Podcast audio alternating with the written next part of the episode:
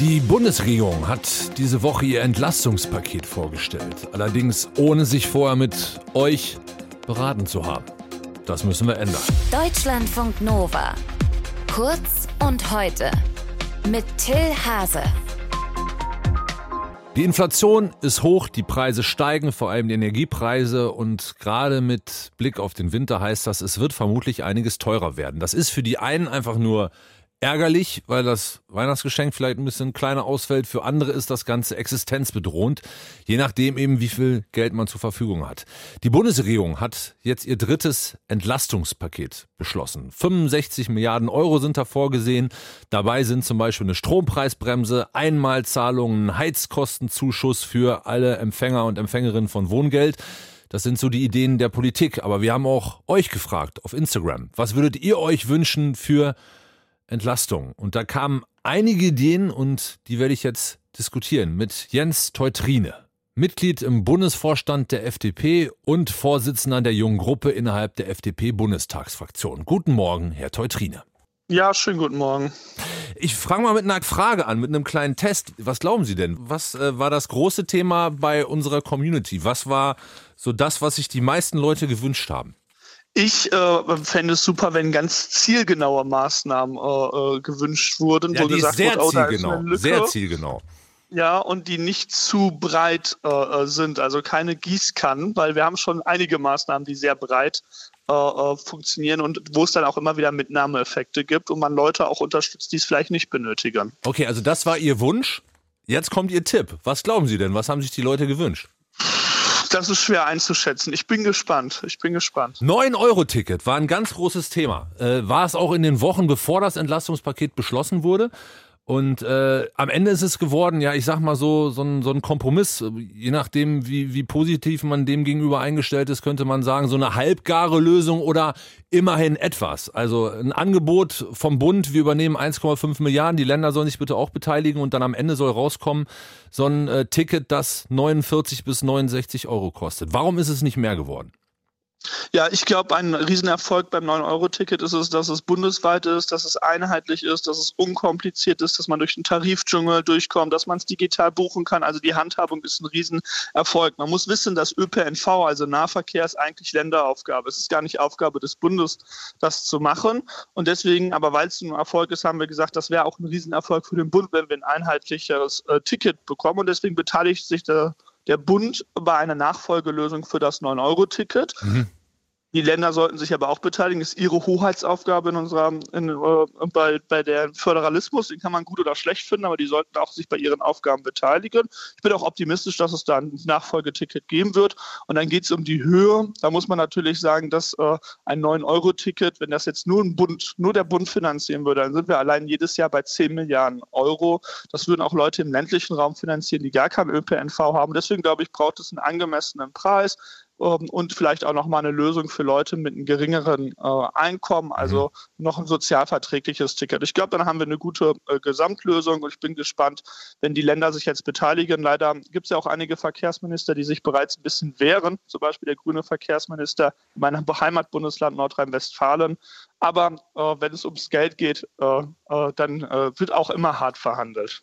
Ein anderes großes Thema waren Einmalzahlungen. Also eine Userin schreibt, dass ihr die einmaligen 200 Euro für Studierende nicht dabei helfen, ihre monatlich stark gestiegenen Kosten zu decken. Äh, Einmalzahlungen gibt es auch für Rentnerinnen und Rentner.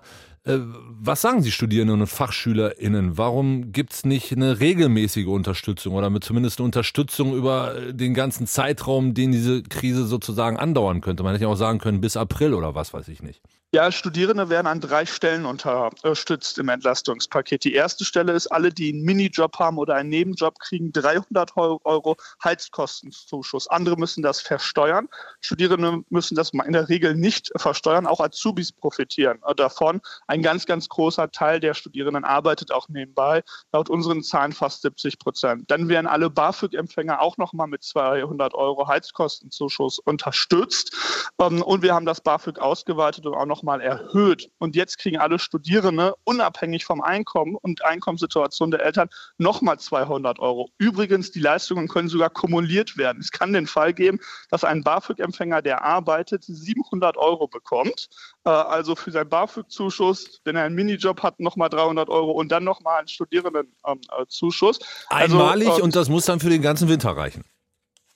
Das muss jetzt 700 Euro für den ganzen äh, Winter reichen, aber es gibt einige Gruppen, die äh, sind nicht in den Entlastungsvolumen äh, bereits. Ähm, und ob das, je nachdem, wie sich die Preise nach dem Winter auch entwickeln, haben wir natürlich auch weiterhin die jungen Menschen im Blick. Es gibt äh, immer wieder auch die Wünsche danach, dass in irgendeiner Form die äh, Energiepreise gedeckelt werden. Für Strompreise soll es das jetzt tatsächlich geben. Äh, warum konnte man sich in Sachen äh, Gas, das wurde auch bei uns in der Community immer wieder gefordert, nicht dazu durchringen? Das ist ja wohl der Preis, bei dem die größte Gefahr besteht, dass er im Winter durch die Decke geht. Ja, das ist, äh, das ist natürlich äh, ein Problem für viele, dass der Preis so immens hoch auch äh, ist. Aber äh, um, das Problem zu, ja, um das Problem zu bewältigen, äh, brauch, brauchen wir mehr Menge. Äh, das ist ja ein Knappheitssignal, dass wir zu wenig Gas aktuell haben. Deswegen ist es unverantwortlich, dass wir Gas noch verstromen. Also wir verstromen aktuell sogar noch Gas, aber schalten Atomkraftwerke zum Ende des Jahres aus. Und deswegen ein Preisdeckel kann auch Fehlwirkungen bei knappen Gütern äh, entwickeln, nämlich dass Leute da dann äh, äh, das weiter verkonsumieren. Deswegen müssen wir müssen an der Menge arbeiten. Wir brauchen Lösungen für die Menge und gleichzeitig Unterstützungen für Menschen, damit sich die Preise leisten können. Ein Preisdeckel könnte auch kontraproduktiv wirken. So ganz grundsätzlich, wenn ich mir das alles angucke, haben eigentlich alle Forderungen eins gemeinsam oder beziehungsweise haben so im Hintergrund so eine kleine Stimme, die sagt, äh, am Ende ist das einfach noch nicht genug. Wir hätten ein bisschen mehr gebraucht. Und grundsätzlich hat ja vor allem auch die Pandemie, also die vergangenen zweieinhalb Jahre gezeigt, Geld ist eigentlich immer irgendwie aufzutreiben, selbst mit der FDP. Und es gibt die Bereitschaft, Geld rauszuhauen in Krisensituationen. Und in einer solchen befinden wir uns jetzt gerade, beziehungsweise in eine noch viel stärkere kommen wir rein. Warum nicht mehr? Warum nur 65 Milliarden?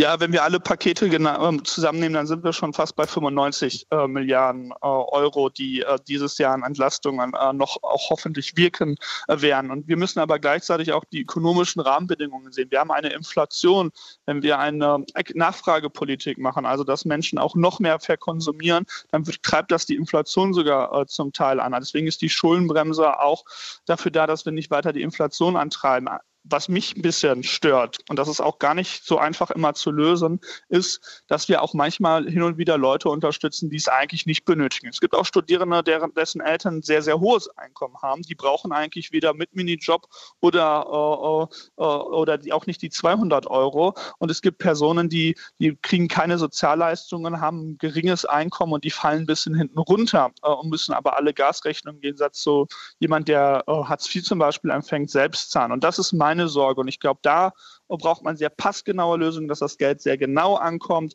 Und mir ist auch bewusst, dass 300 Euro bei den aktuellen Gaspreisen und den Rechnungen, die da jetzt reinflattern, nicht funktionieren. Wir haben auch den Mittelstand äh, noch, mhm. den müssen wir auch noch weiter unterstützen, ähm, weil das sichert Arbeitsplätze und Ausbildungsplätze. Also mir ist das bewusst, äh, dass das äh, für viele äh, vielleicht noch nicht ausreicht und ähm, ist aber mhm. schon bereits ein riesiges Volumen. Eine typische Politikerantwort. Das Entlastungspaket. Ja, ich bin ja froh, dass Sie zumindest den Mittelstand noch mal kurz erwähnt haben. Sonst hätte ich noch deutlicher sagen müssen, dass Sie von der FDP sind. Das Entlastungspaket der Bundesregierung versus Entlastungswünsche aus der Nova Community. Herzlichen Dank an Jens Teutrine von eben der FDP. Guten Tag für Sie. Ciao. Ja, schönen Tag noch. Deutschlandfunk Nova. Kurz und heute.